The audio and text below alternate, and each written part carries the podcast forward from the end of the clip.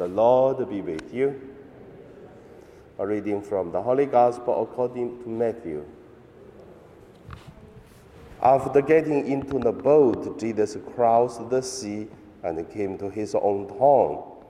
And just then, some people were carrying, carrying a paralyzed man laying on the bed. When Jesus saw their faith, he said to the paralyzed man, Take heart, son, your sins are forgiven. Then some of the scribes said to themselves, This man is blaspheming. But Jesus, uh, perceiving their thoughts, say, Why do you think evil in your hearts? For which is easier to say, Your sins are forgiven, or to say, Stand up and walk? But so that you may know that the Son of Man has authority on earth to forgive sins. He then said to the paralyzed man, Stand up Take your bed and go to your home. And he stood up and went to his home. When the crowds saw it, they were filled with awe and they glorified God who had given such authority to human beings. The Gospel of the Lord. So today, based on the Gospel, the Spirit of uh, the gospel tell us uh, that uh, the human being facing the difficulties and how do we live our life. I name it uh, easy life. Because Jesus said, which one is easier?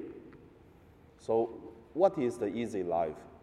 First, let us look at is uh, Jesus questioned what it is easier why, when we say easier, means uh, compare one to another.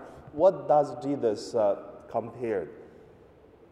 He compared two things. First is uh, your sins are forgiven, means uh, that a person has faith, and then ask uh, that Jesus help him to get the sins cleaned, and then Jesus tell him your sins are forgiven. Then that is get easy life. Second is uh, stand up and then take your mattress, go home. That's also the easy life. Not spiritually, but physically, people are sick for many years.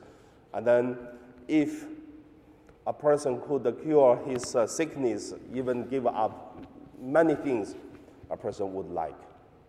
So that also can make a person life easier. But uh, in the practice, I would say many people would uh, take a quite uh, strong intention in one thing and ignore another. But I would say we ignore any of them make our life difficult. That's why when we talk about the easy life, it is both attention and then taking care well for both of them. Sins forgiven spiritually and also the problem in our life, like the sickness, be healed. That's the first point. The second is let us look at our sins are forgiven and also our sickness. Our sins forgiven doesn't mean we do things wrong, no. Because when we look at the Bible, the Bible tells us the biggest sin is if you do not uh, accept that there is a God if you do not recognize Jesus, you are sinned. So doesn't mean we steal, we hurt, that we kill someone. So in the standard, if you don't know God, you are sinned. So for when we are doing something wrong, it's not we do the things make us sin. It is because doing that things against accept God as a God in our life. That it is sinful that make our life difficult. So there is always a spirit inside of us, the Holy Spirit, lead us to live as a God's kingdom come to our life, to our spirit, to the people surrounding us, and then everyone put together, and that is the kingdom of God. And also look at the, the sickness healed. So I would say sickness come from many reasons, but uh, we have to face the sickness, but at the same time, we have to accept the sickness is part of our life because the original sin. That's Catholic give, give us solutions. But at the same time, we have to ask God for the daily bread, for the everyday's burden to carry. And then many times God hear our prayer. So from the life experience, I believe uh, many times our sins are healed. And many times our problem was healed, problem was solved. And then, but the fact is, this world we have uh, no solutions of totally no sinfulness, no uh, sickness, no problem. That is why around these days I really did a lot of funeral, make me think a lot. For some people I knew them, for some people I don't know them. But however, through the funerals, there is only one solution, which is resurrection life. The sickness is if we do not put our solution at uh, this uh, worldly kingdom of God and also the kingdom of God after resurrection, then there's no solutions.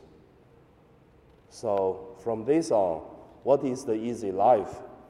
So I believe with God's help, God help us uh, taking care, solve many problems, and then make us peace and joy, even with uh, some problem we still have.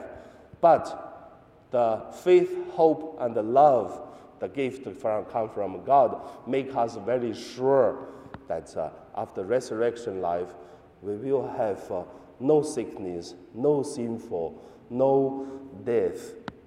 And that's our life. Even we are not uh, living in such life yet. But like St. Paul said to the Philippians to say, faith it is uh, the things we haven't seen, but uh, the faith is a guarantee. Faith is something we don't have it, but we have that promise already. So I believe that is our easy life. So now we pray.